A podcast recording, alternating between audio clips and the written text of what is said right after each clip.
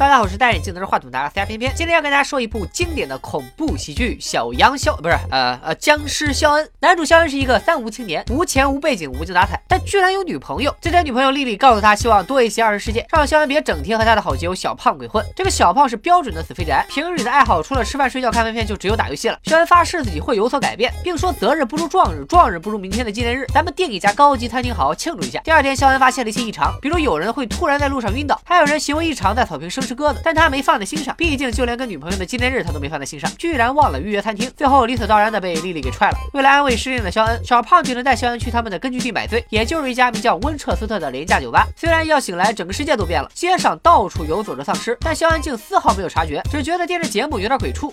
people who are literally being eaten alive. 就在这时，小胖告诉肖恩，门外有个女孩，居然有女孩自己送上门。俩正经宅男哪见过这场面，当场就瞬移到了门外。而肖恩也终于发现这个女孩有点不太对劲。She's so drunk. 突然，女孩扑倒了肖恩，小胖也意识到事情不对头，赶紧进房间抄家伙。And hold it there.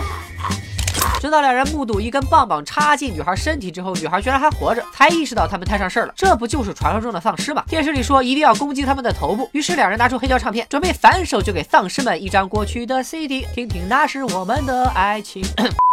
Purple Rain. Sign of the Times. Definitely not. The Batman soundtrack. 他俩只好拿来其他装备打怪。之后，肖恩老妈打了电话，表示自己目前安全，但是肖恩的继父被咬了。肖恩开始计划接下来的剧情：接老妈，杀继父，接丽丽，住丽丽家。小胖表示去丽丽家自己不能抽烟，于是肖恩说出了 Plan B：接老妈，杀继父，接丽丽回自己家。但肖恩又觉得家里不安全，最终两人决定实行 Plan C：接老妈，杀继父，接丽丽去温彻斯特酒吧。我算是明白了，反正继父横竖都得死呗。而且一个破酒吧又能比家里安全多少呢？肖恩和小胖来到老妈家之后，发现计划有变，继父还没变丧尸，实在是下不去手。于是他们只能带着继父一起上路。大家伙来到丽丽家，还顺便捎带上了丽丽的室友帽子女和眼镜男，但是只有一辆车，场面一度非常拥挤。小胖决定放点音乐舒缓一下。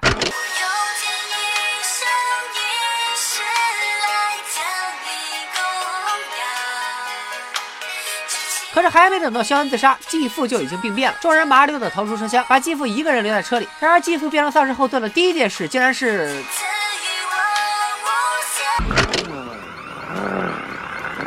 肖恩的队伍只剩下六个人，他们决定徒步走到曼彻斯特酒吧。路上遇到了另一支幸存的人类队伍，这不是《神探夏洛克》里的花生跟九号密室里的二特吗？两支参赛队伍的队员进行了亲切的会晤，就各自离开了。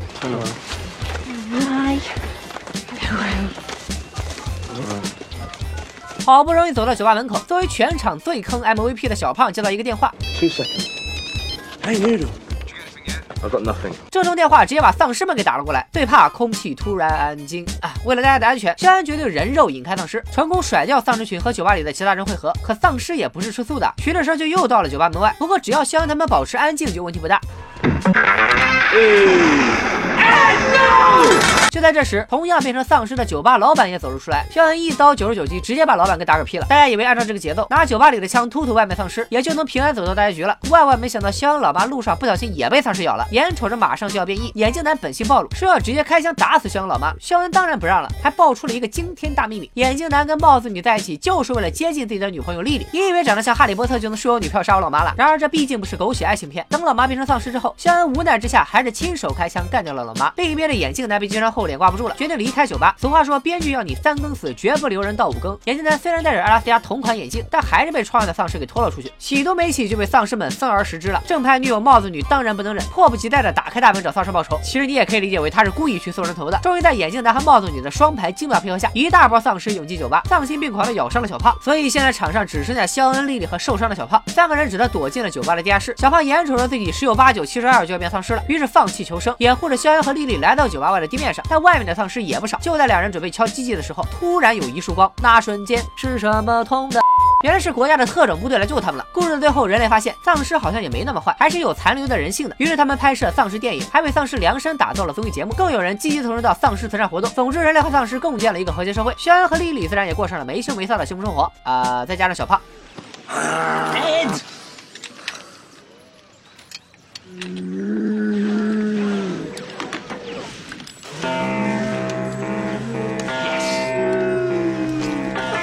人肖恩绝对是丧尸片里的异类，黑色幽默的风格让整部电影完全恐怖不起来，倒更像是一部荒诞喜剧。影片开场就很讽刺，镇上的人整天庸庸碌碌、无精打采的过着日复一日的重复生活，这样的人生跟丧尸又有什么区别呢？结尾更是印证了这一点，人类和丧尸居然都和平共处。以前当超市营业员的人变成丧尸以后，依然在机械性的整理手推车，而男二号小胖变成丧尸后，依然整天宅在屋里玩游戏。到底啥游戏这么好玩啊？难道是明日之后？由网易金牌研发团队历时三年打造的超豪华、超震撼丧尸游戏。网易爸爸你们也知道的，做游戏没别的，就是巨舍得砸钱。光是这短短一分多钟的 CG 动画，就让全世界的丧尸迷、游戏迷们激动的合不拢腿了。真正的电影极致感，跟外面那些粗制滥造、随便换张皮、套个壳就敢上架的垃圾游戏完全不一样。明日之后，丧尸肆虐，无助小萝莉眼看就羊入虎口。此时，身为男主角的你挺身而出，一顿猛射荡平群尸，上演了一出英雄救美。殊不知，这个小萝莉竟然也感染了丧尸病毒。欲知后事如何，咱们十一月二号《明日之后》手游不见不散。